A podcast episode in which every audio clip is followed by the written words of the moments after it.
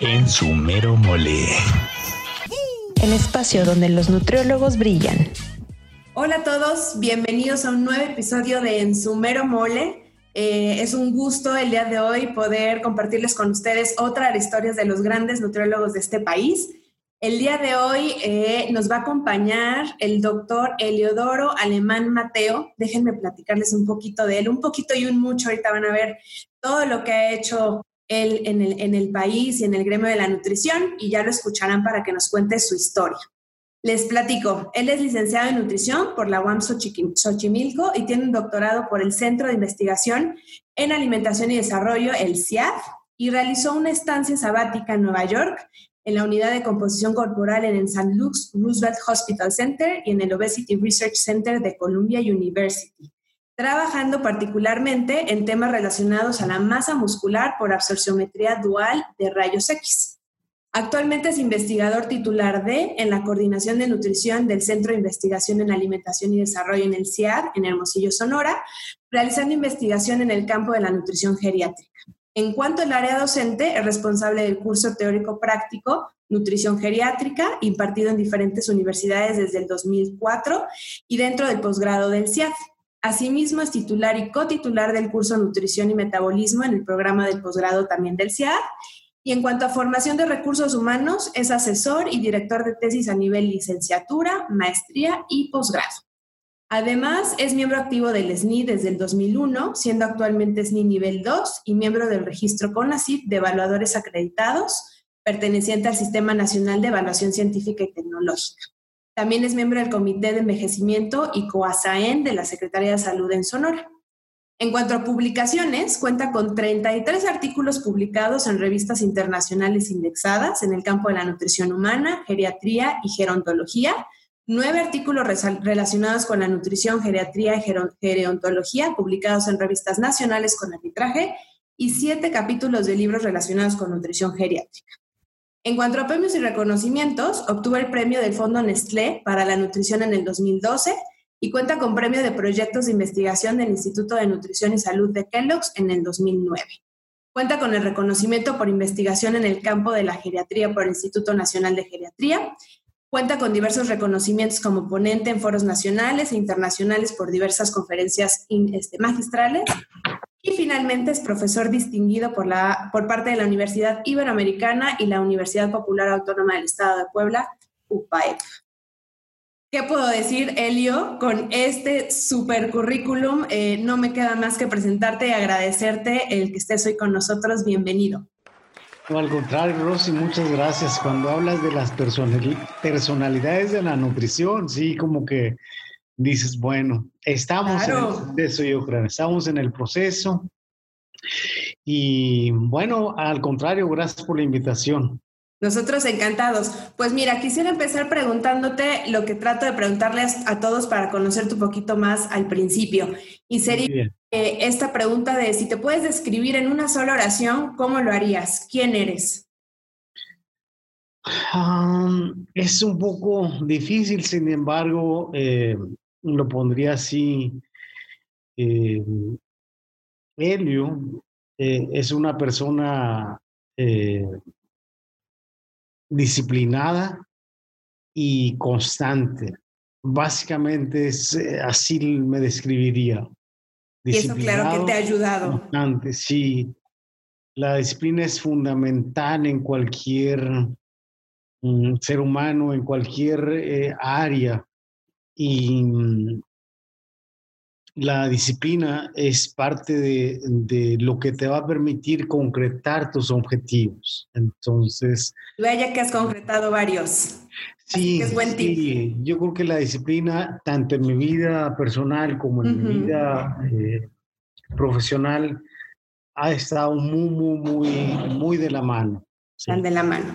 Quizá no soy una persona con una inteligencia con un coeficiente intelectual muy alto, pero la disciplina compensa, la disciplina me parece que compensa enormemente esa, esa inteligencia. Oye, Elio, Díganos un poquito, eh, ¿dónde creciste? ¿Cómo fue que decides estudiar nutrición? ¿En dónde decides estudiarla? ¿Por qué? Si desde el principio querías nutrición o cómo, cómo se fue dando esta, esta parte. Fíjate que mm, ya en, en, en, mi etapa como estudiante llega esta época en la que tienes que decidir la carrera. Entonces, eh, para ese entonces yo ya estaba viviendo en la Ciudad de México, ahí hice la, la, secundaria y la preparatoria.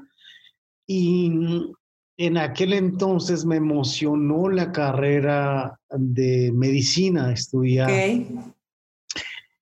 Y la sorpresa fue que ingresé y la sorpresa fue, dije, es demasiado el tiempo que exige para, si no estaba convencido al 100, para tan poca satisfacción personal. Claro, era mucha inversión de tiempo. Sí, entonces era una carrera bastante exigente. Y entonces estuve un semestre en medicina y fue suficiente para darme cuenta que no era lo, lo, lo que yo quería. Ok. Y al mismo tiempo, siempre fue una persona, además de disciplinada, muy inquieta.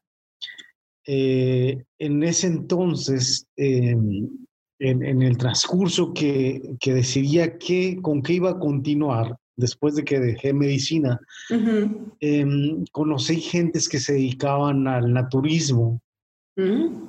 básicamente el vegetarianismo. Okay pero yo alcanzaba a razonar que ese vegetarianismo estaba muy mal entendido y además podría tener consecuencias severas para la nutrición, porque yo veía la gente que, era vegetariana, eh, se hiperpigmentaba de las palmas de las manos, la cara, entraba en esta fase de, una intoxicación excesiva por carotenos. La gente no, no lo percataba. Ellos decían es natural, agarramos el color de la zanahoria. No, el hígado no estaba procesando adecuadamente este consumo excesivo que va en los vegetales. Entonces, eh, incluso eh, yo fui vegetariano por dos años. ¿Ya más adelante o en ese momento? E, en, esa época, en que dejé medicina y estaba en la etapa en qué... En qué hacer. Qué, qué hacer. Y entonces, pero eh, al mismo tiempo observaba que los pacientes que llevaban ese tipo de dieta junto con otras terapias sanaban, se recuperaban muy rápidamente de algunas patologías que la medicina convencional no les había solucionado. Entonces, dije, bueno, creo que la nutrición, la dieta puede ser algo que, que, que, me pueda interesar un poco más allá que... Para descubrir de este mundo. Sí, que estar aprendiendo anatomía, fisiología y esto de farmacología. Entonces, se me abrió un campo como que más... Eh, Aplicativo en ese sentido. Sí, entonces, y desde esa experiencia que tuve de conocer la dieta vegetariana y la gente que, que, que llevaba este tipo de tratamientos, surgió la idea agarrar nutrición y continuar con un posgrado en dieta vegetariana. En la tuya enfocadísimo. Sí, en aquel entonces eh, la única universidad que, ofrecía o tenía algo alternativo era la Universidad de Loma Linda en California. Y pues, eh, y con esa intención decidí aplicar para la UAM y me quedé en nutrición. Y lo cierto que en la carrera, pues eh, los programas no contemplan nutrición vegetariana, nutrición en el deporte, muchas de las currículas, ¿no? Sí. Y, entonces me imagino que menos, ¿no? Era muy clínico. Era clínico y un poco... Eh, social. social, eh, la parte comunitaria, era parte del enfoque del programa de la metropolitana. Y así fue como incursioné en el campo de la nutrición, eh, porque originalmente yo creía que con la dieta, más allá de tener una dieta eh, hiposódica, una dieta blanda, me parece que hoy en día lo tenemos más claro, cómo eh, los alimentos tienen ciertas propiedades más allá de la nutrición que tienen efectos terapéuticos, ¿no? Entonces, por ejemplo, hoy conocemos cómo, y hay muchos estudios, cómo eh, el nopal tiene ciertos compuestos que ayudan para la gastritis o, o la jamaica. Entonces, creo que la, la alimentación siempre ha estado ligada o, o, siempre ha estado dentro del saber popular de que tu alimento eh, te puede ayudar a, curarte. Entonces, con esa filosofía me metí a la universidad, pero en realidad cuando ya estás estudiando ves, ves, que las currículas no contemplan nada de eso. Y dices, ups. Ajá, y entonces, y bueno, pero te digo, como siempre fui, fui muy inquieto, yo observaba que las parte de las terapias que aplicaban en estos centros naturistas eran a base de jugos y de frutas y verduras. Yo decía, bueno, en realidad, en realidad, ¿qué hay en estos alimentos? ¿Por qué? ¿Por qué se utilizan, no? Y desde aquel entonces yo empecé la búsqueda en PubMed de averiguar qué más había, si había eh, estudios clínicos sobre el col para la gastritis, el repollo, y entonces, o el apio para bajar la presión, entonces, y sí había en aquel entonces, había algunos estudios donde identificaban algunos compuestos en el caso del, del apio, para ah, mediar la, la, presión arterial. Entonces, y ahí más me enamoré de la, de la nutrición. De la nutrición. Todo esto siendo estudiante, entiendo. O sea, esta sí, claro, la investigación y, y, estar observando esas cosas fue mientras estudiabas. Sí, claro. Incluso eh, dejé un proyecto trunco sobre sobre fundamentar un poco por qué las frutas y verduras, por qué los jugos tenían estas propiedades terapéuticas. O podías recuperar eh, cierta, te ayudaban a recuperarte de ciertas enfermedades y quedó trunco el proyecto porque conforme avanzaba en la licenciatura, eh, llega la etapa de, de, hacer tu servicio social y como estudiante eh, tuvimos la oportunidad de, de, asistir a varios congresos en aquel entonces.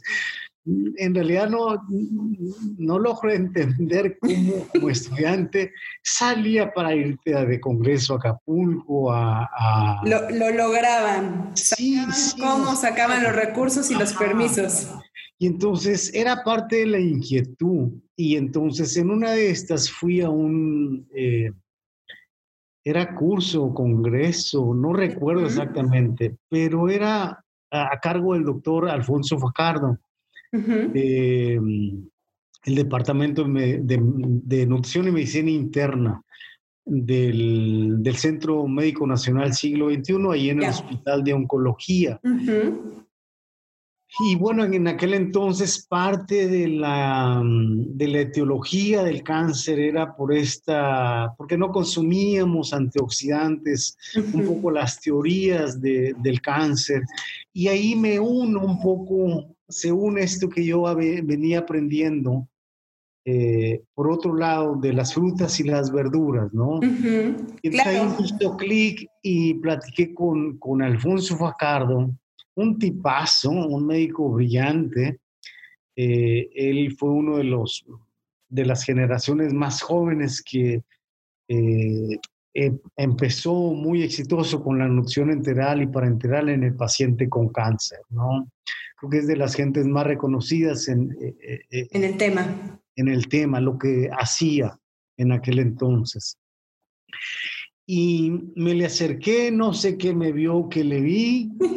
¿Cómo fue? Pero se dio. Se dio. Eh, a la semana yo estaba en el departamento de medicina interna y apoyo nutricio en medio de médicos eh, internistas con especialidad en, o, médicos internistas, cirujanos.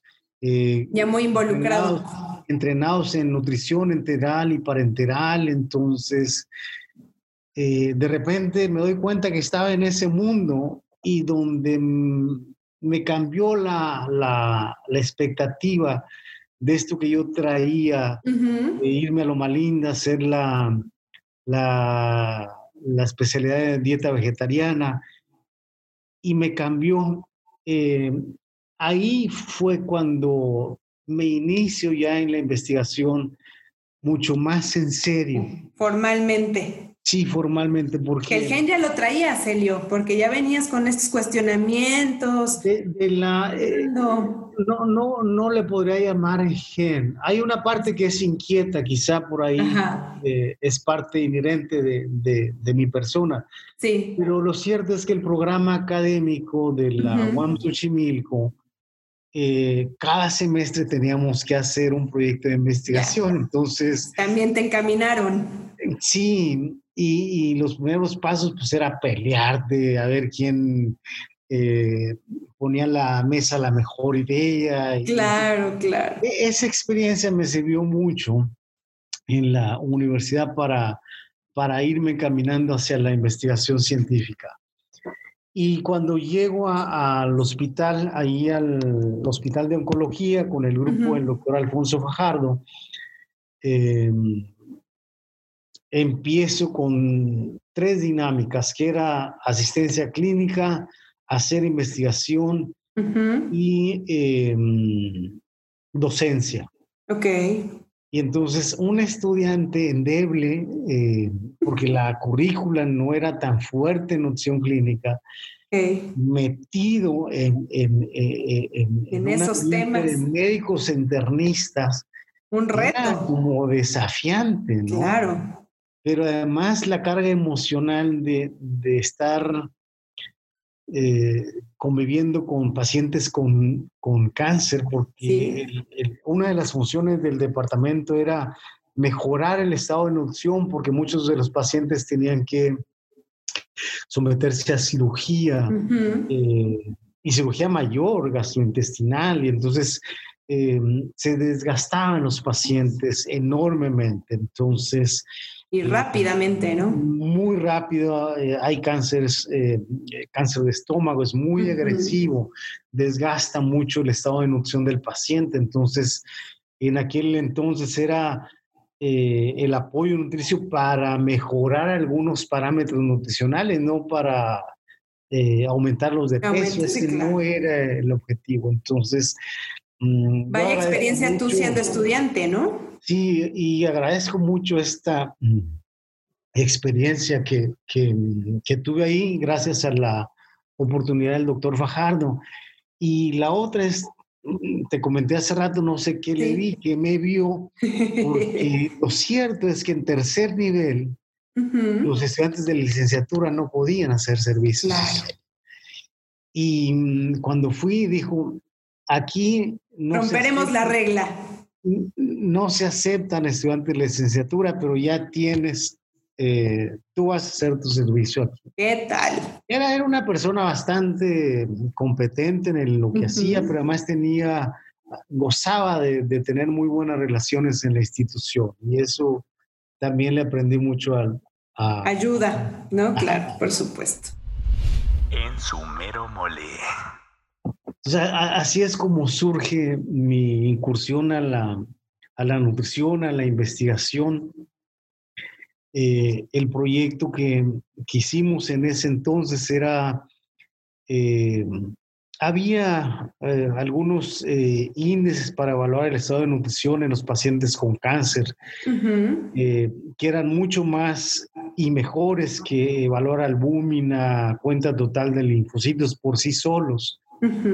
Y entonces em, había algunos índices que eran costosos, requerían eh, de albúmina, de transferrina, de el PPD, y entonces lo que tratamos de, hacer es validar un índice mucho más simple que solamente, ya ni recuerdo qué, qué necesitaba este índice, albúmina me parece. Cosas menos costosas. Y era menos costoso, entonces eh, lo que queríamos ver es que si este índice eh, predecía el riesgo de complicaciones en estos pacientes uh después de la cirugía. Mm, interesante. Y entonces ahí, ahí en esa experiencia, eh, y gracias a que se dejaron los pacientes, tuve que aprender a tomar muestras de sangre. Eh, para... Órale, lo hacías todo. Sí, sí, sí. Tenía esa, esa, esa, ese apoyo para hacerlo. Entonces, eh, y evaluar el estado de nutrición y darle seguimiento. Iba eh, junto con el médico para ver cuáles eran las complicaciones. Entonces, ese fue mi primer proyecto ya más en serio en el área de investigación. investigación. Pero en relación a la nutrición geriátrica, eh, uno de los primeros proyectos que trabajamos con adultos mayores fue al lado en una práctica con Tere Chaman. Entonces, la tuvimos como profesora y pues nosotros encantados como estudiantes irnos a Cuautla, a la comunidad y agarrar viejitos y medirlos y pesarlos. Entonces, ahí fue mi primera experiencia con... Con, con la nutrición geriátrica. Sí, entonces, sí, sí tengo ese, ese placer de, de haber estado con, como alumno con Terry Shaman, que ahora es una eh, enorme colega en el campo de la nutrición, ¿no? Entonces. Claro. Eh, y también eh, alguien que me indujo en el área de, de, nutrición artificial en el paciente, o de apoyo nutricio en el paciente con cáncer, fue um, Consuelo Velázquez también. Eh, creo que influyó mucho esta parte. es una mujer inquieta, todos tienen que ser inquietos para poder lograr las cosas, ¿no? ella, ya conocía, ella ya conocía, fue el puente para conocer a Alfonso Fajardo. Y mm, de ahí, ¿cómo se da el paso siguiente para irme consolidando en la, investigación científica? pues eh, terminé el periodo y por gusto y pues ya sabes que uno como estudiante trabaja a veces eh, eh, lo doble, ¿no? Sí, sí, sí. Y entonces yo terminé el tiempo que tenía que estar ahí en el siglo XXI, pero me quedé más Te tiempo. Quedaste. Había un proyecto de libro que no se concretó con el doctor Alfonso Fajardo, íbamos a escribir un capítulo y, y no se concretó ya. Yo seguí ahí y mm, me dice, pues aquí no hay espacio para, para abrirte una plaza, es un poco complicado. Y mm, al otro día llega y me avienta un periódico así. Mira. Mira, y decía eh, maestría en CIAT en Hermosillo, Sonora. Yo no conocía la parte no ubicabas. entonces.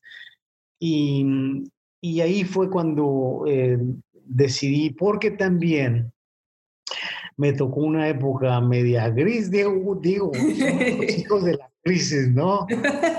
Entonces, eh, me tocó esta crisis en el cual eh, Carlos Salinas de Gortari estaba dejando el país, pero...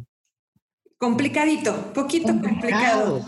y sin opciones para nosotros los jóvenes, ¿no? Entonces, eh, era una situación... De inestabilidad, ¿no? Sí, de inestabilidad laboral y, y, uno como recién egresado, pues... Sí, sí, ¿ahora qué? Claro. Si de por sí, ¿no? Hay mucha incertidumbre cuando uno sale, ese contexto.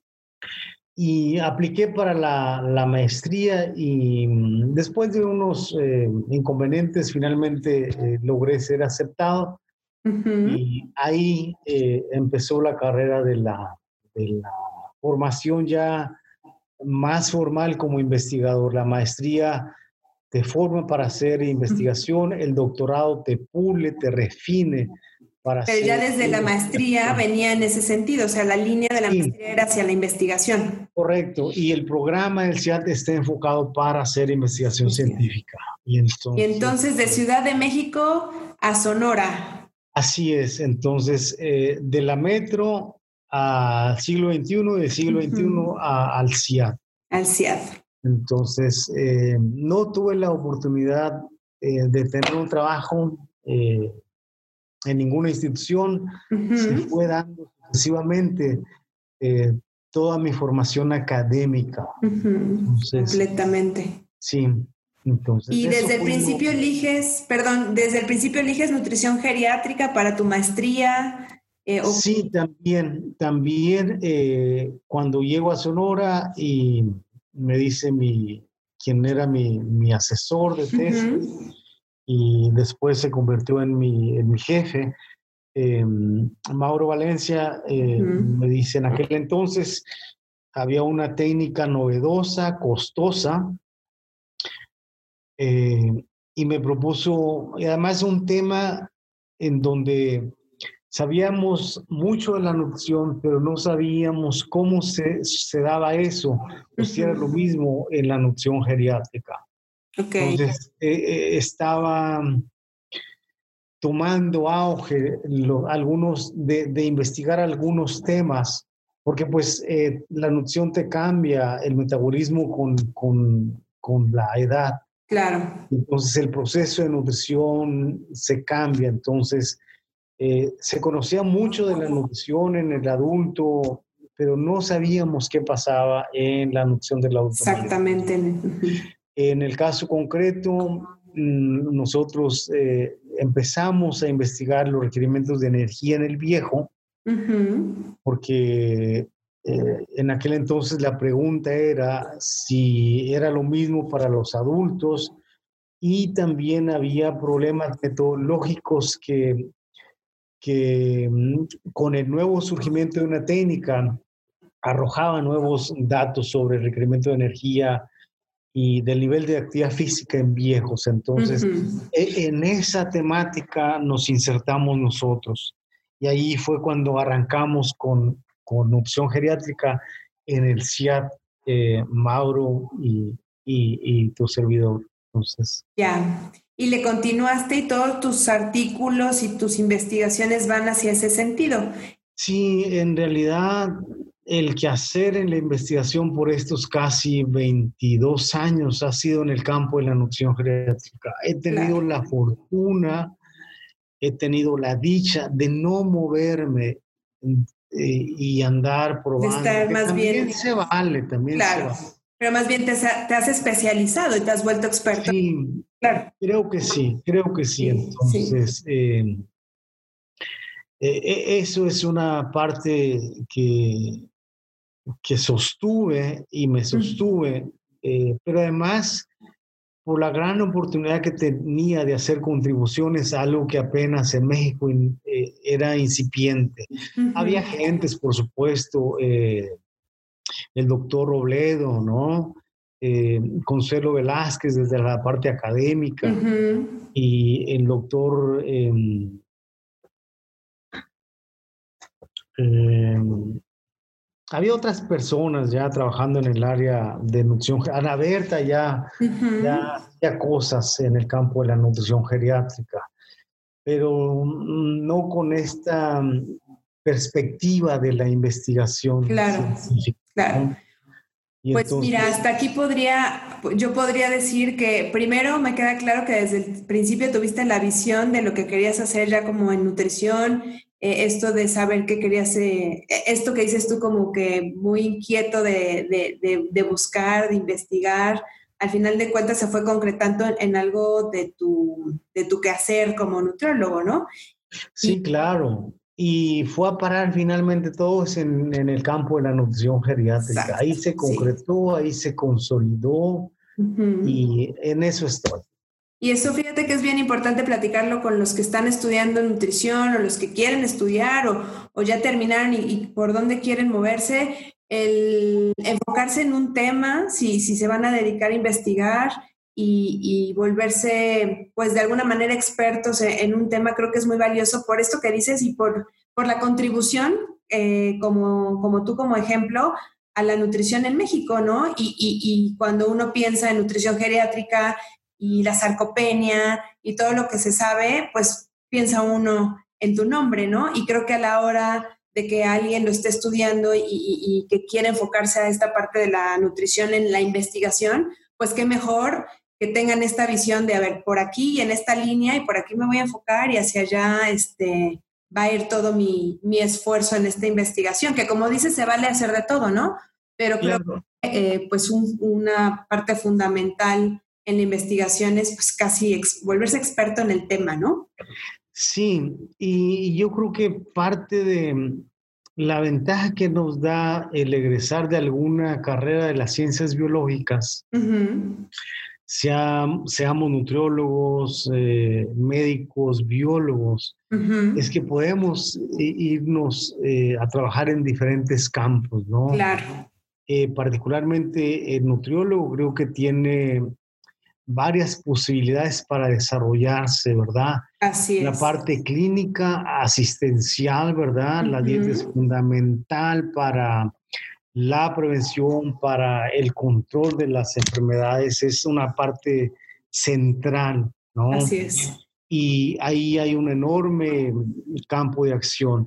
Eh, también la noción comunitaria es otro campo muy importante en el cual el nutriólogo se puede desarrollar. Eh, la investigación científica es otro campo en el cual el, nutriólogo se puede desarrollar. La industria. Eh, otro reto. Alimentos es otro campo, comedores son, son otras áreas. Y yo creo que como nutriólogos, o gracias a que la nutrición es tan, tan diversa como, como licenciatura, tenemos estas opciones para desarrollarnos profesionalmente. Así es. Lo importante es conocerlas todas, quizá, y decidir eh, por cuál nos vamos a ir. Y yo creo que desde que estamos como estudiantes, el ir conociendo eh, personas o a los profesores, el ir a congresos, el estar en estos tomando cursos, más allá de lo que les abre en la el mundo. Eh, nos va ayudando enormemente para decidir con claridad qué es lo que queremos hacer. Hacia dónde, hacia dónde está la motivación, ¿no? Y no, no, no nos quedemos, no seamos de los alumnos que vamos y estamos como receptores y, y ahí, no. Yo creo que tenemos que ser gentes muy inquietas, muy creativas proactivos, ¿no? Sí, y además aprovechar el tiempo, porque también la carga curricular de una licenciatura en nutrición da para otras cosas. Así es. Eh, sí me da tiempo para invertir en algo más que me pueda eh, ir mejorando mi, mi formación. Claro, y complementando, ¿no? Sí, entonces, esta parte creo que es, es muy importante.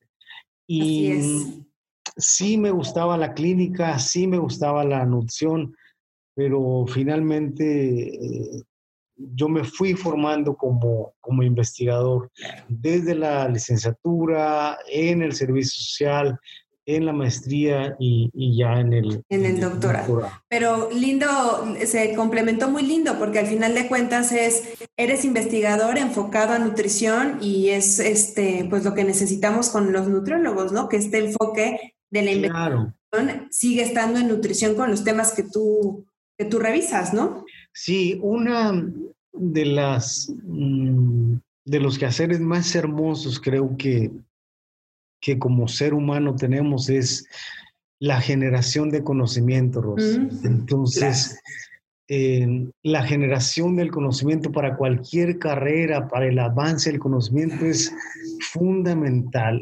fundamental. Y entonces, eh, claro, nos demanda disciplina, nos demanda creatividad, nos demanda dedicación, nos, nos, demanda intuición, nos demanda eh, es el resultado de muchas cosas. Claro, claro. Entonces, el, el, contribuir, el generar conocimiento nuevo. Por ejemplo, una de las...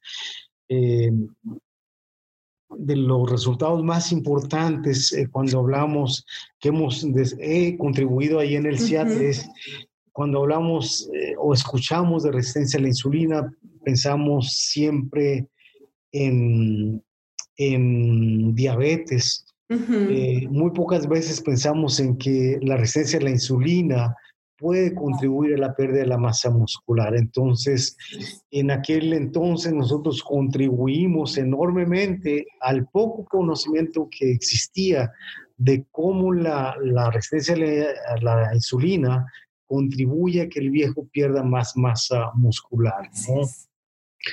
O esta inflamación eh, expresada por estas citocinas, como también llevan a que los viejos pierdan eh, masa muscular y, contribuir a eso te da una satisfacción enorme. Entonces, eh, yo siempre le digo a la gente, el hacer investigación no es aislarte, no es volverte rata de laboratorio, no, es siempre pensando en que lo que tú haces tiene una utilidad y un propósito enorme, ¿sí?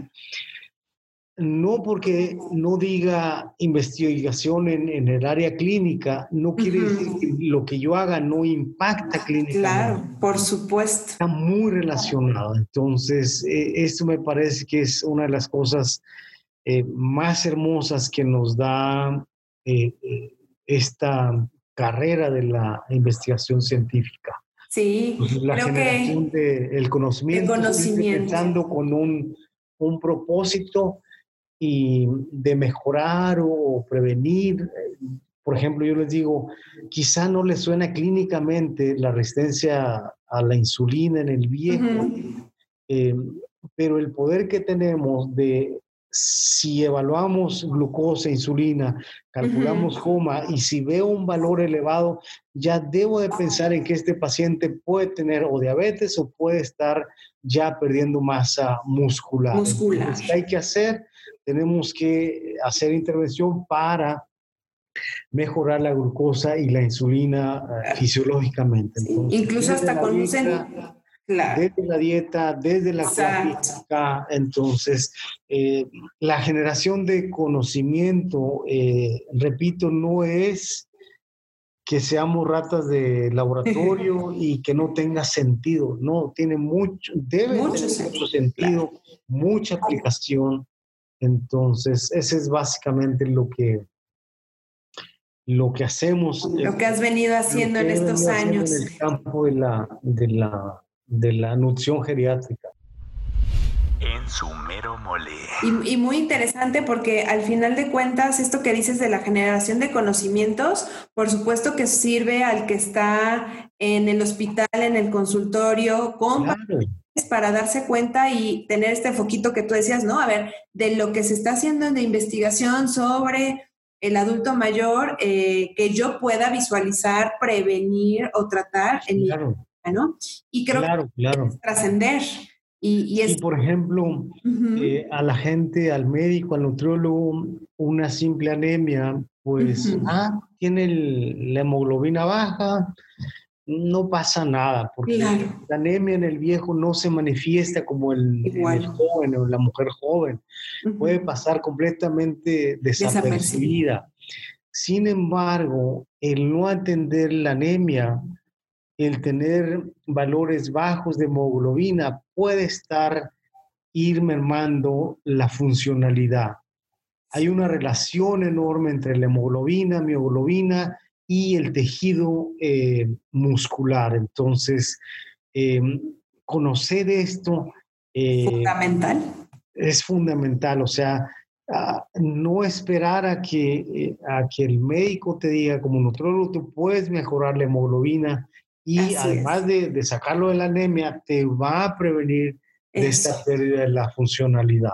Sí, y esto que ahorita mencionas de la funcionalidad y el adulto mayor, eh, me parece tan importante en este momento de, de, la vida en donde tenemos tanta población adulto mayor, para allá vamos, la tendencia es que cada vez este, vamos a tener más población adulto mayor. Creo que es un momento de eh, que el nutriólogo tiene que echar el ojo para allá y darse cuenta que esos son nuestros pacientes en las siguientes generaciones, ¿no? Para los que están por... Claro.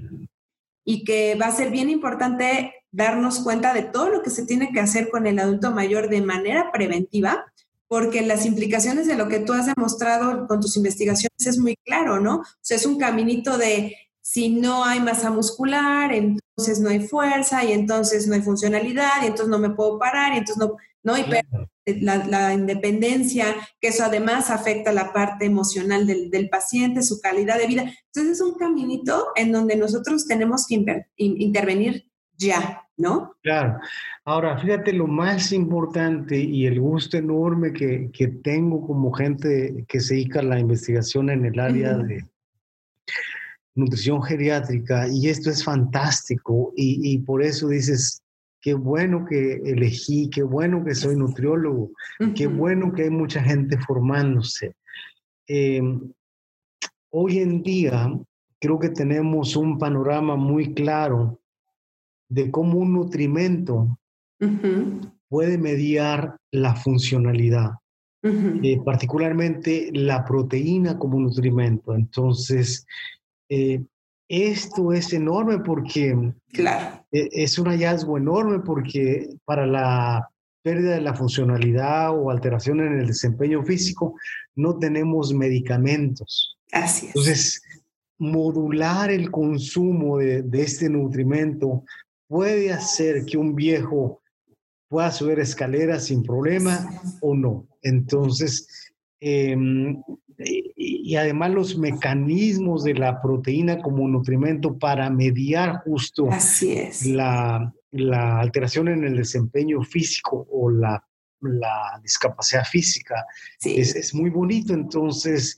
eh, nuevamente, repito, esta época en donde estamos descubriendo que un nutrimento puede eh, funcionar, modular la, la pérdida de la fe, fun, funcionalidad es, es, una, es una nobleza enorme.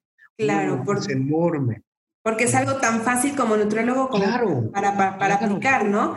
Justo entonces te quería preguntar de, ahorita que mencionaste de, del tema de la importancia de un nutrimento como la proteína, eh, yo siempre te he dicho que seguro te, se te, se, te, te, zumban los oídos porque yo platico con mis pacientes y con mis alumnos de lo maravilloso de la investigación que, tienes y tiene que ver con esto de los premios que, que, que, comentaba yo cuando te presenté, del tema del requesón y el aporte de la investigación que hiciste que tiene que ver con este aporte de la proteína y la sarcopenia. Platícanos un poquito de eso, cómo se dio, qué se demostró, la importancia de esta investigación.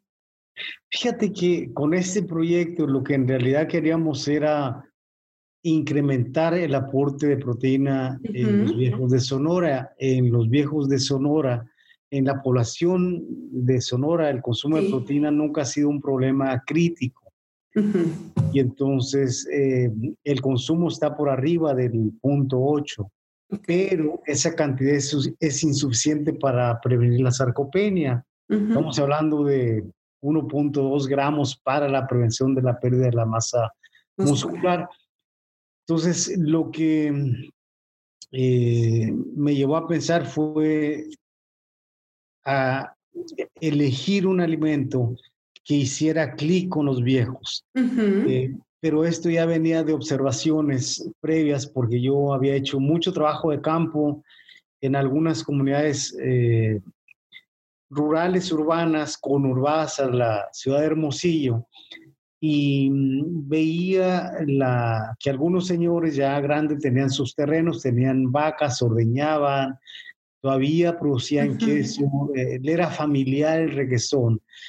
Y también durante las entrevistas que hacía la gente grande, Sí. Eh, siempre algo común que decían, sí, cuando yo vivía en el rancho, sí, tomábamos mucha leche, mucho requesón, uh -huh. y entonces eh, pensé en el requesón y en términos nutricionales, por el aporte de proteína, no tiene carbohidratos, Así es. eh, es moderado en grasa y tiene otros minerales importantes, entonces, y además no es un alimento de estos de origen animal tan, tan costoso. Ujú. Y, Y aparte parte pues, de la dieta del, del mexicano, ¿no? O sea, nada Sí. diferente a lo que se consume. Ajá, y entonces eh, decidimos eh, aumentar el aporte proteico a través del consumo de requesón. Y sí, eh, los viejos que consumieron requesón mejoraron la masa muscular eh, y una prueba que es eh, importante que es el mantener el equilibrio. El mantener el equilibrio de alguna manera te habla que tu masa muscular, la función de los músculos en el viejo está funcionando bien, ¿sí? Eh, cuando perdemos el equilibrio te puedes caer y eso puede hablar de un problema a nivel muscular. Y entonces mejoraron la prueba de- del equilibrio, además de la fuerza y de la masa muscular. Entonces, eh, simplemente eh, consumiendo un poquito más de, proteína, la que los viejos normalmente consumían. Y entonces, eh, por, por eso el requesón ahí nos ayudó mucho para eh, que el adulto mayor no, tu- no tuviera problema en aumentar la cantidad de proteína por día, porque iba a comer algo que para, para él es común, le gustaba, lo conectaba con su juventud, su infancia. Entonces, No fue difícil no fue incluirlo en su dieta. Sí, porque cuando hacemos estudios de intervención, una de las cosas es eh, eh, el apego al tratamiento que tú das. Y entonces Claro. tuvimos muy buen totalmente. apego, yo creo que por, ese, por esta característica de- del alimento. Entonces, pero otro hallazgo que se desprende de- de- del consumo de proteínas en la dieta es que eh, no solamente comer más proteínas, yo decía que en la población de, de Sonora de viejos, Ujú. tenemos datos de que el viejo anda consumiendo alrededor de un gramo de proteína por kilogramo de peso, Ujú. pero ya los estudios grandes que hemos eh, revisado, los datos que tenemos, es que el viejo necesita 1.2, 1. Y se quedaban 1.5. cortos, ¿no? Sí, para prevenir la sarcopenia. Entonces, pero eh, al mismo tiempo de que sabíamos que el viejo necesitaba más proteína, eh, porque hay una, en el adulto mayor hay una, un proceso fisiológico anormal que se le llama resistencia anabólica a, a la síntesis proteica. Y entonces, eh, ¿qué, qué significa esto? Que eh, con la cantidad de 0.8, un gramo, el, en el viejo es incapaz de disparar la síntesis proteica. Entonces necesita eh, que en el plasma, en, en los tejidos, haya una mayor concentración de aminoácidos Claro. para que dispare la síntesis proteica. Por eso hay que dar más, eh, Más. eh, proteína. Y la síntesis proteica, pues es fundamental mantenerla activo porque yo espero que a mayor síntesis, mayor eh, proteínas musculares, ¿verdad? Y entonces, eh, a la par de, de- de que sabíamos que tenía que comer más proteína, eh, también lo que habían reportado otros, otros investigadores es que esa síntesis de proteína se dispara cuando tú en los tres tiempos de comida cubres ciertas cantidades, particularmente entre 25 y 30 gramos. Entonces, y lo que nosotros eh, evaluamos en la dieta es que, y la sorpresa fue, y que no creo que sea diferente a los del centro y a los del sur, los viejos en el desayuno deberían de consumir de 25 a 30 gramos en los tres tiempos de comida. Pero no, los viejos en Sonora, que el problema no es el consumo de proteína, consumen 12, 14 gramos en el desayuno y en la cena, realmente muy, muy poco. Entonces, eso, eh, el, el hecho de que la gente eh, te diga, sí, ¿qué desayuno? Me como una, conchita y un vaso de leche. Eso puede ser que contribuya nada más unos 10, 12 gramos de proteína, ¿no? Y entonces, em, el estar cenando y el estar desayunando muy poca cantidad de proteína puede ir mermando Claro. Puede ir haciendo que el músculo se vaya catabolizando. No le damos la proteína para que se vuelva a sintetizar, se forme músculo. Y, qué, importante lo que dices, porque al final de cuentas es un enfoque preventivo eh, en este momento y todo lo que se sabe y que los que nos escuchan seguramente lo saben, las consecuencias y las implicaciones de la no nada más de la pérdida de masa muscular, sino de esta incapacidad ya de la síntesis y todo esto que puede ir mermando al, adulto mayor. Y lo que tú nos estás diciendo ahorita se puede impactar muy sencillamente eh, con orientación en qué, qué, desayunar y qué cenar para llegar a estos este, gramos que mencionas, ¿no? 25, 30 gramos en cada tiempo es lo ideal. En términos de menú, sí implica consumir eh, algo de productos de origen animal. Aquí el, tema de, proteínas en la nutrición humana es un tema fascinante, siempre ha sido un tema fascinante desde... Controversial, fascinante. ¿no? no, siempre fue fascinante desde que se descubre la proteína como, como nutrimento, como sustancia compleja en 1800, en los 30 por allá. Entonces, sin embargo, el, el, aspecto feo de la proteína surge a partir de un estudio mal diseñado, Rosa. Mm. Eso impactó enormemente el pensar médico eh, sobre la proteína. Y entonces hoy en día tenemos eh, no es nada fácil cuando hablamos de mejorar la proteína en el viejo porque, por un lado, son los alimentos más costosos del mercado. Sí. ¿eh? Y la otra está que eh, socialmente hay mucho mito en relación a la a cenar y comer alimentos que tienen proteína. La gente es difícil convencerla porque dice, mire que si como carne no puedo dormir, sueño y me va muy mal. Entonces, socialmente hay mucho mito, no hay ninguna razón fisiológica de que comer alimentos que tienen proteína en la noche te afecte el sueño, o sea, no, no hay nada.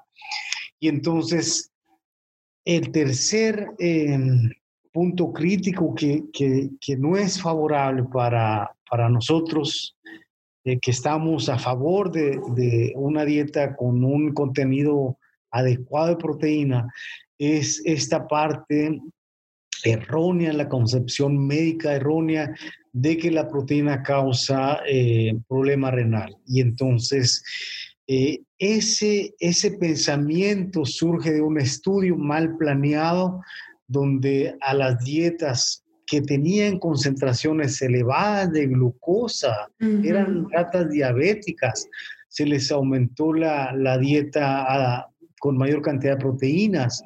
Y fueron las ratas que presentaron eh, eh, daño renal. entonces eh, no se sabía mucho del efecto perjudicial de la, de la de la diabetes. Entonces, eh, el metabolismo de la glucosa eh, o el hecho de, haber tenido glucosa elevada estas ratas fue lo que provocó, junto ya con la proteína, este daño renal. Pero hoy en día no hay evidencia de que el consumo de 1.4, 1.5 eh, lleve a daño renal. Y tenemos eh, análisis, revisiones de la literatura exhaustivas y donde no hay efecto secundario. Claro, eh, en un diabético que ya puede tener daño renal. Claro, ahí cambia la cosa. Supuesto, pero eso es como cualquier patología. Por supuesto, no, es la proteína, no, es el contexto del paciente. Es la condición agravante de la situación que tiene. Y entonces sí tenemos em, esto es lo feo de, dedicarnos un poco a la proteína, lo hermoso. De la, lucha. lo hermoso de la proteína como nutriente es que es un nutriente clave que medía la funcionalidad. Entonces. Oye, Elio, y qué ironía, porque tú decías que tú querías hacer tu maestría en vegetarianismo y mira en qué, en, qué terminaste, ¿no? Claro, claro. Em, claro, el, vegetarianismo bien planeado, ¿verdad? Em, eh, puede ser eh, compatible con una muy buena nutrición y con una muy buena salud. Entonces, eh, pero el, que sí, si la vida te llevó por la proteína, ¿no? O sea, el de, sí, sí, finalmente tu investigación y ver por ahí. Sí, en el vegetarianismo siempre el tópico de preocupación es la, proteína, ¿no? claro, claro. Y mm, en, el caso de, de, la proteína desde el vegetarianismo, yo observaba que la gente que era estrictamente vegetariana y que además ayunaba 10, 12 días, em,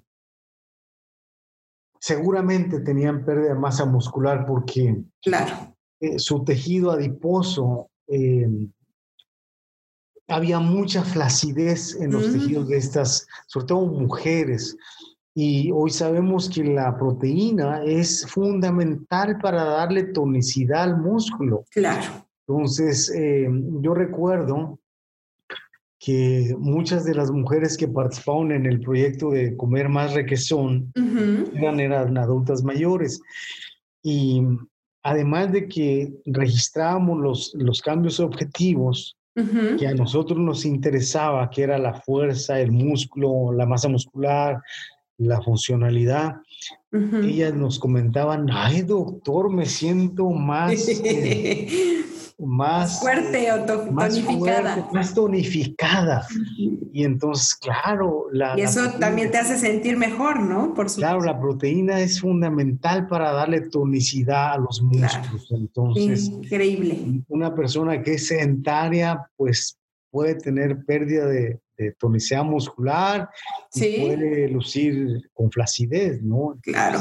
Sí, Y, con este tema tan interesante y tan importante, eh, yo te preguntaría, yo creo que es la pregunta del millón, ¿qué pasa o cuál es el reto tú que crees que está pasando en México con los nutriólogos? Estas cifras que tenemos, eh, que quisiéramos que cambiaran de temas de sobrepeso, temas de desnutrición que ahí siguen, pero también de, de sobrepeso y obesidad, el tema de diabetes, ¿tú qué crees que le hace falta al nutriólogo hoy? Para que, yo sé que hemos hecho cosas y se ha impactado, pero ¿qué nos hace falta para que empecemos a ver cambios en el país? Porque hoy, más que nunca, ya nos dimos cuenta lo importante y fundamental que tiene em, la alimentación en, en, la salud de las personas y el impacto que hoy nos dimos cuenta con el COVID que tiene pues todas estas enfermedades en los mexicanos.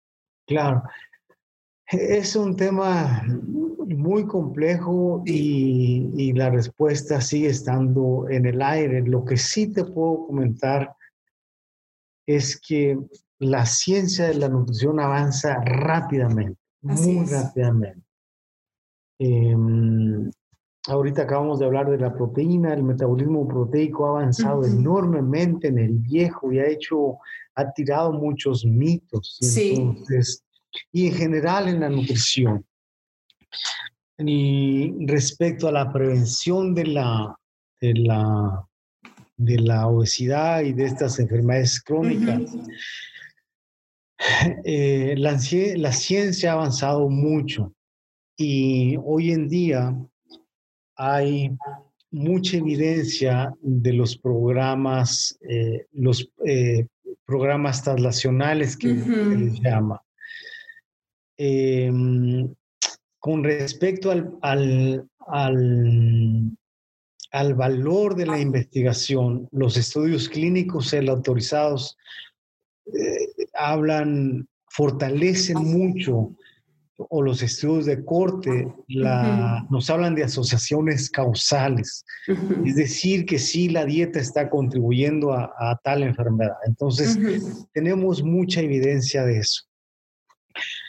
Pero al mismo tiempo, hubo mucha evidencia a través de los estudios, clínicos aleatorizados de que las intervenciones dietarias y de actividad física eh, revertían o, ayudan enormemente para la obesidad. Y entonces hoy creo que lo que tenemos que conjuntar es este esfuerzo del gobierno con los institutos de salud, con la Secretaría de Salud, con la gente que hacemos investigación en ya sea diseñar nuestros propios programas eh, para hacerlos transnacional o ponernos de acuerdo en aplicar estos programas que ya se ha demostrado funcionan y se sostienen, los estudios transnacionales para eh, perder peso. Entonces, em, está por salir eh, un trabajo que no es, eh, es en uno de los primeros trabajos donde colaboro, no en el campo de la nutrición geriátrica, sino eh, participé con este colega, él se dedica a eso, a trabajar la nutrición y salud en grupos étnicos del estado de Sonora y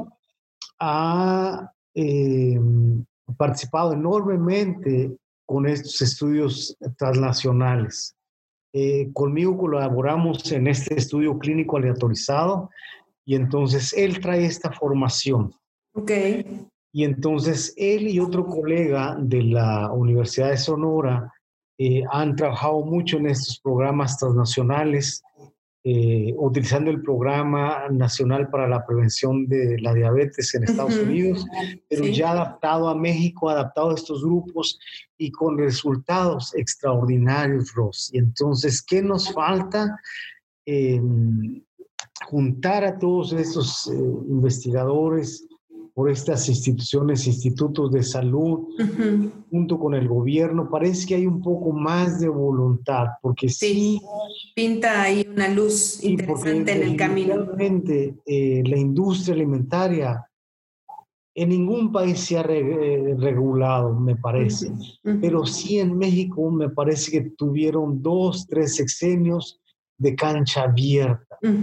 y, y donde el consumo de alimentos eh, no favorables para la salud se desbordó. Así es. Eh, aunado a esta crisis económica por comprar estos alimentos de más fácil acceso, quizá más baratos, y este bajo nivel educativo que tiene la, gente y esta alta religiosidad que tenemos, eh, sí contribuyó enormemente para este este perfil epidemiológico que tenemos los mexicanos. Entonces, pero creo yo que eh, hoy en día eh, los nutriólogos tienen que, los nutriólogos y médicos tienen que conocer más estos programas transnacionales para mejorar la, nutrición y la salud. Entonces, el esfuerzo individual, el esfuerzo individual que hagamos en clínica, por supuesto que, que vale y es, es, es, es, bueno que atendamos pacientes con obesidad. Claro. Pero dejan la dieta y vuelven a subir. Entonces, eh, ya estos programas transnacionales están probados que se sostienen por, por tiempo, que son efectivos para perder peso y modificar factores, factores de riesgo cardiovascular. Entonces, creo que incluso las currículas de nutrición deberán ir un poco teniendo enfocándose un poco a estos programas de intervención en estilos de vida saludables. Saludable, sí. Y esto que dices creo que es fundamental, el, el hecho de si ya hay evidencia de que sí funciona, pues tal vez lo, que nos hace falta en el país es ponernos de acuerdo en el mismo camino, en la misma línea, eh, para poder ver resultados eh, macro, ¿no? O sea, no ver en un paciente, sino empezarlo a ver ya en poblaciones de manera importante y como tú también dices, que se mantenga, porque creo que lo fundamental es el, cambio eh, de fondo que no hace que el paciente pues sí baja de peso y después otra vez recae, ¿no? Necesitamos cambios a largo plazo. Claro, y, esto desde la ciencia, desde la política, creo que se debe de, favorecer. También necesitamos figuras, Rosy, figuras públicas eh, que, tengan influencia, influencia sobre estilos de vida saludables, no influencias con estos estilos de vida extremistas que también ponen en riesgo eh, nutricional, ¿no? Entonces, em, necesitamos ver a estos políticos haciendo ejercicio, necesitamos ver a estos políticos comiendo comida saludable, no comer comida saludable. Eso también em, ejerce una, puede ejercer una influencia bastante positiva. Entonces, tampoco la, la, televisión influenció mucho tiempo estas figuras de gente blanca, em, acuerpada, eh, pero más, allá de eso, eh, no contribuyó a la nutrición, a la, a, la, a la salud, a los estilos de vida saludables. Entonces, sí necesitamos figuras académicas, figuras sobre todo políticas ahora con esto. Influencia, ¿no? Influencias, eh, y este, esta, esto de las redes, donde los podemos ver, estar en contacto, eh, ver al presente que haga ejercicio, eso es importante. Claro. O sea, me da gusto que el presidente se meta una fondita, pero más gusto me daría que, que, lo enfocaran comiendo una dieta saludable. Por supuesto. Em, con frutas, con verduras, entonces... Que desde ahí venga del el ojo del mexicano esté ahí, ¿no? Claro, claro, entonces eh, me dio mucho gusto un video que duró muy poco tiempo el presidente haciendo ejercicio en una de las montañas. Creo que, eh, amén quien sea la figura política, sí, necesitamos estas influencias positivas para la, para la, la intervención. Y esto que poco a poco se va, espero que se logre eh, un poco ajustar la industria alimentaria para de producir alimentos mucho más saludables, ¿no? Entonces, em, por otra parte, desde el lado, la, del lado de la investigación, como nutriólogo tenemos que tener claro que la nutrición, los alimentos siempre han influenciado nuestra salud, nuestra nutrición.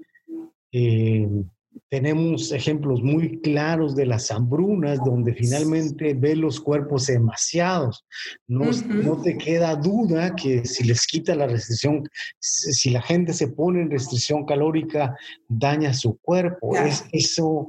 O tenemos eh, hoy en día, a través de la ciencia, como a través de los estudios de corte, los estudios clínicos aleatorizados que nos hablan de causalidad, de que la dieta, lo que comemos, contribuye al desarrollo de ciertas eh, enfermedades. Es claro, ¿no? Sí, por supuesto. Hay estudios de corte donde han echado abajo esta percepción errónea de que las grasas eran malas. No, es el tipo de grasa las que están a través de estos estudios de corte que, eh, se han hecho, de que son las que contribuyen a la, eh, enfermedad y mortalidad eh, del corazón, ¿no? Entonces, todos esos estudios de corte clínicos autorizados deben de estar de la mano los, los que hacen política pública, los deben de conocer, los deben de atesorar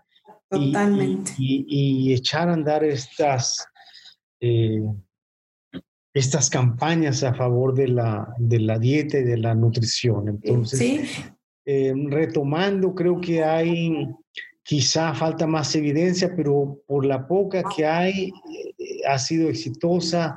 Es con eso se puede trabajar. Creo que con eso se podría trabajar. Entonces, Creo que como, como dices, es esta unión de los investigadores. de la ciencia más bien, de la ¿no? ciencia. La ciencia los eh, políticos. El sector salud, el sector salud, la, los mismos generadores de recursos humanos que son las universidades, ¿no? En sí, entonces... Eh, a la formación. Entonces, sí, sí, eh, es compleja la, la, solución. Sí. Sin embargo, creo que no está perdida. La, la ciencia, tenemos que tener muy claro que la ciencia está para eso, pero pues sí, también necesitamos que nos hagan caso, ¿verdad? Sí, totalmente. Oye, Elio, ya para casi terminar, a mí me encantaría que, que, los que nos escuchan, em, pues sepan un poquito de el doctor sin su bata, cómo es tu día a día, cómo, cómo vives el día a día en todas tus actividades, eh, porque a mí me encanta que se den cuenta que pues todos estos nutriólogos exitosos que platicamos es pues sí, pero también son un ser humano con actividades, con tiempos, con hobbies, ¿no? Entonces, platícanos un poquito cómo es tu día a día.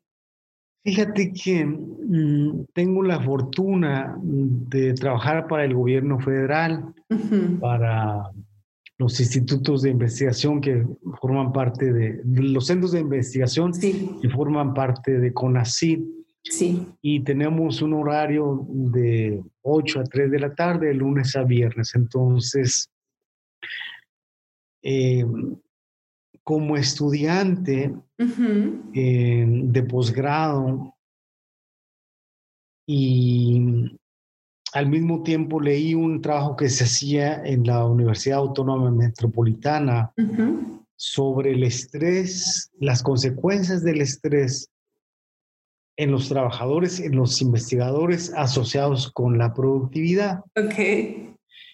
Y entonces lo que yo observaba en el medio es que sí había mucho estrés y había colegas que se dedicaban de cuerpo y alma y de 24 horas a la ciencia, a la investigación, pero que mm, su salud, su estado emocional, yo sentía que no estaba bien. Ya. Y a la par sale este trabajo que hicieron en la con los trabajadores de la UAM y donde decía que los investigadores más estresados eh, por la por derivado de esta de mantener su productividad pues eran los que más se enfermaban verdad de gastritis que ya habían tenido un infarto. Madre eh, esa circunstancia que viví alrededor de algunos colegas eso que salió publicado. Dijiste a ellos. Que yo estoy en esto, no quiero formar parte de esto. Y entonces, em, por ahí tuve que trabajar la parte para mejorar la, inteligencia emocional y, evitar tratar de, de verme inmerso en esto. Em, parte de esto fue decidir eh, trabajar de 8 a 3. Em, yo sí digo, soy burócrata, pero soy de los que trabajo de 8 a 3 de manera. Pero, pero en serio, vas a trabajar. Claro. Y de tal manera que no soy, nunca fui un estudiante eh, ni trabajador, ni colega rata de laboratorio. No muy eficiente, como dices, ¿no? Las horas que ibas, las utilizabas de, verdad. Traté de, pude, he podido lograr aislar la parte como humano, la parte de estar en la oficina y trabajar, la parte de las amistades, la parte de los problemas. Eh, he tratado de lograr eh, separar y, no dejarme eh, me caer en las redes. Mi capacidad por esto. Entonces, eh, tú sabes que si tu inteligencia emocional no está muy firme, llega una, pasa una colega y, la ves así con una cara que no te saluda, Sí. Si tú no estás bien, te puedes quedar toda la mañana. ¿Qué pasará? ¿Por qué Sí. no me saludó? ¿Qué Claro. Por supuesto. No, o sea, pues pasó y no me saludaba, quizá al rato nos saludemos. pues, Claro. Yo a lo que vengo, por supuesto. Claro, entonces e- esta parte de trabajar la, la inteligencia emocional me parece que es, que es clave. Y la pregunta que me ha ayudado, me ayudó mucho Ujú. para separar mi trabajo de mi vida personal, de mi vida social. Entonces, eh, ¿cómo es un día? Trabajo de 8 a 3, Ujú. trato siempre, eh, dice una amiga, tú eres un burócrata convencional. Sí, trabajo de 8 a 3 y Tal lo cual. trato de ser lo más eficiente. Ujú. Y la productividad, ahí estoy. Entonces, eh, Por supuesto, ahí está la evidencia de que sí se puede de 8 a 3. sí, y a nivel institucional también ahí vamos cumpliendo más allá de lo que la institución nos pide. Entonces, por ese lado estoy contento. Entonces, Ujú. yo termino de 8 a 3. Claro, hay en ocasiones que se amerita, por supuesto, hay que estar ahí. Su- Claro. Pero ya después de, de 8 a 3 ya es mi vida personal, Ujú. olvido de que soy investigador, que trabajo para la institución, y Sí. ya eh, puedo hacer desde eh, dormir, eh, irme al gimnasio, Ujú. una reunión con amigos, ir al cine, eh, una cena, me encanta andar de restaurante a restaurante con amigos o amigas. Y Ujú. entonces, eh, algo que creo que para mí ha sido fundamental es quitarme los títulos, Rosy. Eh, y, y eso, ¿no? Ya para a nivel social, pues soy. Helio, punto. Helio a secas, ¿no? A secas. Sí, porque también me ha pasado y eso son cosas que lo vas aprendiendo, ¿no? Sí. tenía un amigo pues muy cercano y entonces él en vez de presentarme como Helio, me es nutriólogo. Entonces de repente Sí, cuando es como si es contador, con- ¿no? Es. Deja tú, cuando tú sales con eso por delante y estás en una reunión donde la gente pues Claro, comparas a los alimentos para botonear comunes, claro. la gente eh, dice, ay, Sí, sí, se Es siente cohibida, cohibida Es para ellos lo que van a comer o ver lo que tú vas a comer, ¿no? Es un poco incómodo. Sí, Entonces, sí es. trato de, sobre todo Mejor no, solo Helio. la licenciatura o el hecho de ser nutriólogo, ya la gente te, te estigmatiza. Sí, es un Ay, verdadero reto vivir con eso. ni siquiera de comer y no le ha de gustar. ¿Y quién te dijo que no me gusta? Eso, eso, me encanta que lo hayas dicho. Los nutriólogos Sí, más comemos y disfrutamos comer. claro, ¿quién dijo que no me gusta? Por supuesto, que sea eh, precavido en comer cierta cantidad es Claro. diferente, pero aquí no le va a gustar una, un alimento chatarra, porque Claro, no una copita de podemos, vino, tu no- carne. No podemos negar que eh, los alimentos industrializados son muy para Claro, por supuesto. tienen mucha palatabilidad, entonces Sí, sí, sí, entonces no podemos, eh, ay, no, no me gusta. No, por no, supuesto, ¿no? Es simplemente es alimentación consciente, ¿no? Sí, una vez tuve una experiencia,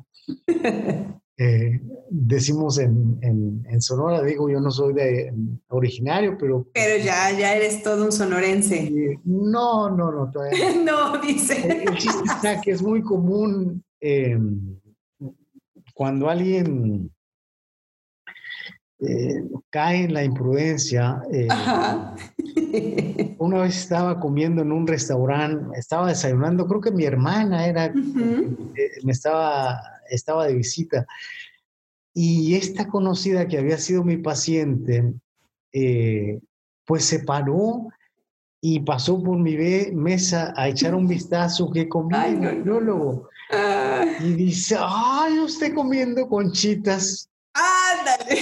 Y entonces, eh, y yo dije, esta mujer tan imprudente. Pues sí, claro. Pues sí, entonces, Y pasa, ¿no? Pasa muy seguido. Claro, muy claro. juzgados. Y yo creo que la gente, el profesionista, tenemos que tener muy claro que un alimento por sí solo ni te Sí, Ni bueno genera ni malo. Sí, entonces no es bueno ni malo. Entonces, el problema se convierte es cuando se consume en exceso. Así es. O no se consume. Parte fundamental de algo, ¿no? Entonces, creo que la, la profesión de, eh, de, nutriólogo también te debe de influenciar, te debe de modificar. Yo siempre les digo a los estudiantes de posgrado y donde doy los cursos, em, somos personal del área de la salud. Así es. Entonces, por lo menos tenemos que dejarnos influenciar o, beneficiarnos del, del conocimiento en mejorar nuestra salud, nuestra... empezando por uno. Sí, empezando por uno. Y creo que eso yo lo agradezco enormemente, que, que se da como parte de la disciplina. Hay gente que llega a los 40, 50 muy saludable, no tuvo que aprender, no fue a estudiar nutrición para cuidar su alimentación, ser deportista. Entonces, pero sí creo que la carrera también nos puede ayudar mucho para, para, para eso. ¿no? Para eso, para, para uno y para los demás. Sí, sin caer en esto que la gente te este, estereotipa, ¿no? De, de cómo eres nutriólogo, tú no debes. Claro, de No has de comer, no. Por supuesto, no. tacha eso, señores. El mole. Totalmente. No, el mole, los chiles en nogada.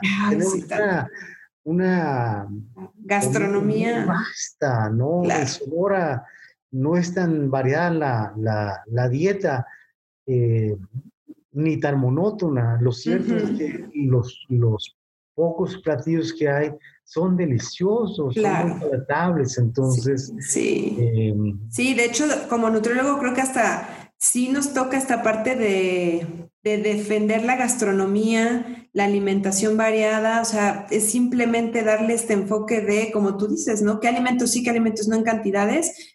pero pues, hoy en día es ser más consciente de lo que te estás comiendo, disfrutarlo y simplemente ubicar tus porciones y que sí, que no, ¿no? Claro. Y ahora, cuando estamos hablando de alguna patología, pues ahí quizá ya implica otros Por supuesto. donde sí implica hay que cuidar y controlar. en cuidar lo que comemos, hacer caso. Así Pero es. En una gente que es relativamente saludable, pues sí hay que que lograr eh, una alimentación variada, eh, ¿no? Entonces, eh, sin irnos a los extremos, ¿no? Entonces, exactamente. una experiencia negativa que he tenido como nutriólogo es que me ha tocado convivir y, y, apoyar a la gente que va a gimnasios. Sí. Y mm, donde la gente lee mucho y mejora su estilo de vida, pero lee mucho de nutrición y finalmente cuando tú le haces las encuestas de recordatorio 24 horas, te das cuenta que su alimentación no es saludable. Es una alimentación de alto riesgo. Están mal asesorados, mal guiados en donde están revisando y leyendo. Sí, claro, y entonces, pero también eso los empodera, pero eh, no hay como ir a pedir asesoría con un nutriólogo, ¿no? Entonces, Así es. Em, Así es. Y si es capacitado y exitoso como tú, mejor. Gracias. Eh, la otra también cuando, cuando la gente, ayer justo hablaba con una amiga mía que está en Nueva York, ella es vegetariana desde hace muchos años. Y yo le digo, está muy bien tu alimentación y me acaba de comentar que acaba de hacer un cambio en la dieta. Y le digo, algo que es importante es que tienes que vigilar tu peso. Claro. Seguramente perdiste peso, sí, mexicano, me dijo. Es mexicana, pero vive en Nueva York. Entonces, sí, perdí peso.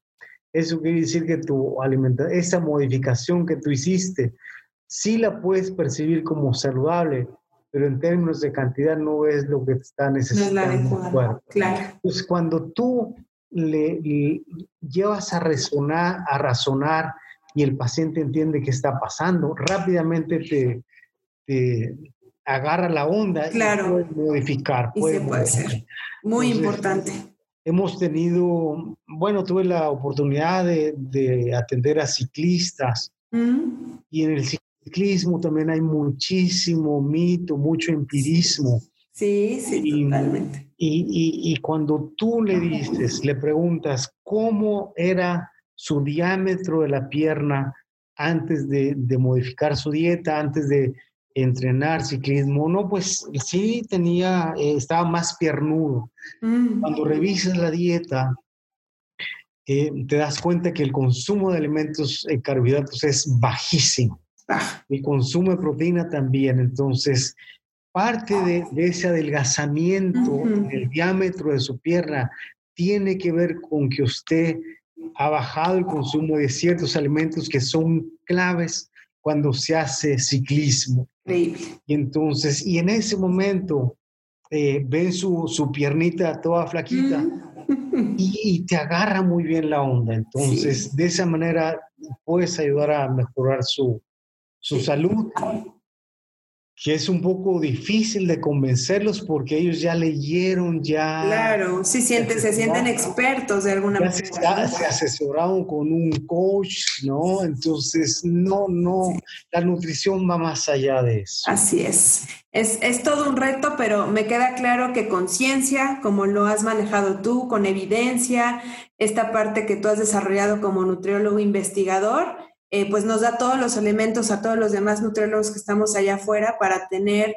argumentos eh, científicos basados en evidencia para poder asesorar y reeducar a la gente allá afuera para justamente, pues que creo que es el fin del nutriólogo, ayudar a mejorar su salud, ¿no? Claro, y lo que sí hay que hacerlo con mucha responsabilidad, ¿no? Así es. Eh, pues no muy más. bien. Elio, muchísimas gracias. Te agradezco el tiempo, el que nos hayas compartido tu, historia, tu visión. Eh, espero que sea fuente de inspiración para muchos nutriólogos y nutriólogas allá afuera. Te agradezco mucho, te mando un abrazo hasta Sonora y gracias por acompañarnos aquí en Sumero Mole. Saludos. Gracias, Rosy. Eh, al contrario, muchísimas gracias. Esperemos que el objetivo se cumpla y sobre todo que, que los nutriólogos conozcan que hay un campo o un campo más para desarrollarse y que pueden ser exitosos. Muchísimas Así es. Gracias. Adiós a todos. En su mero mole. El espacio donde los nutriólogos brillan.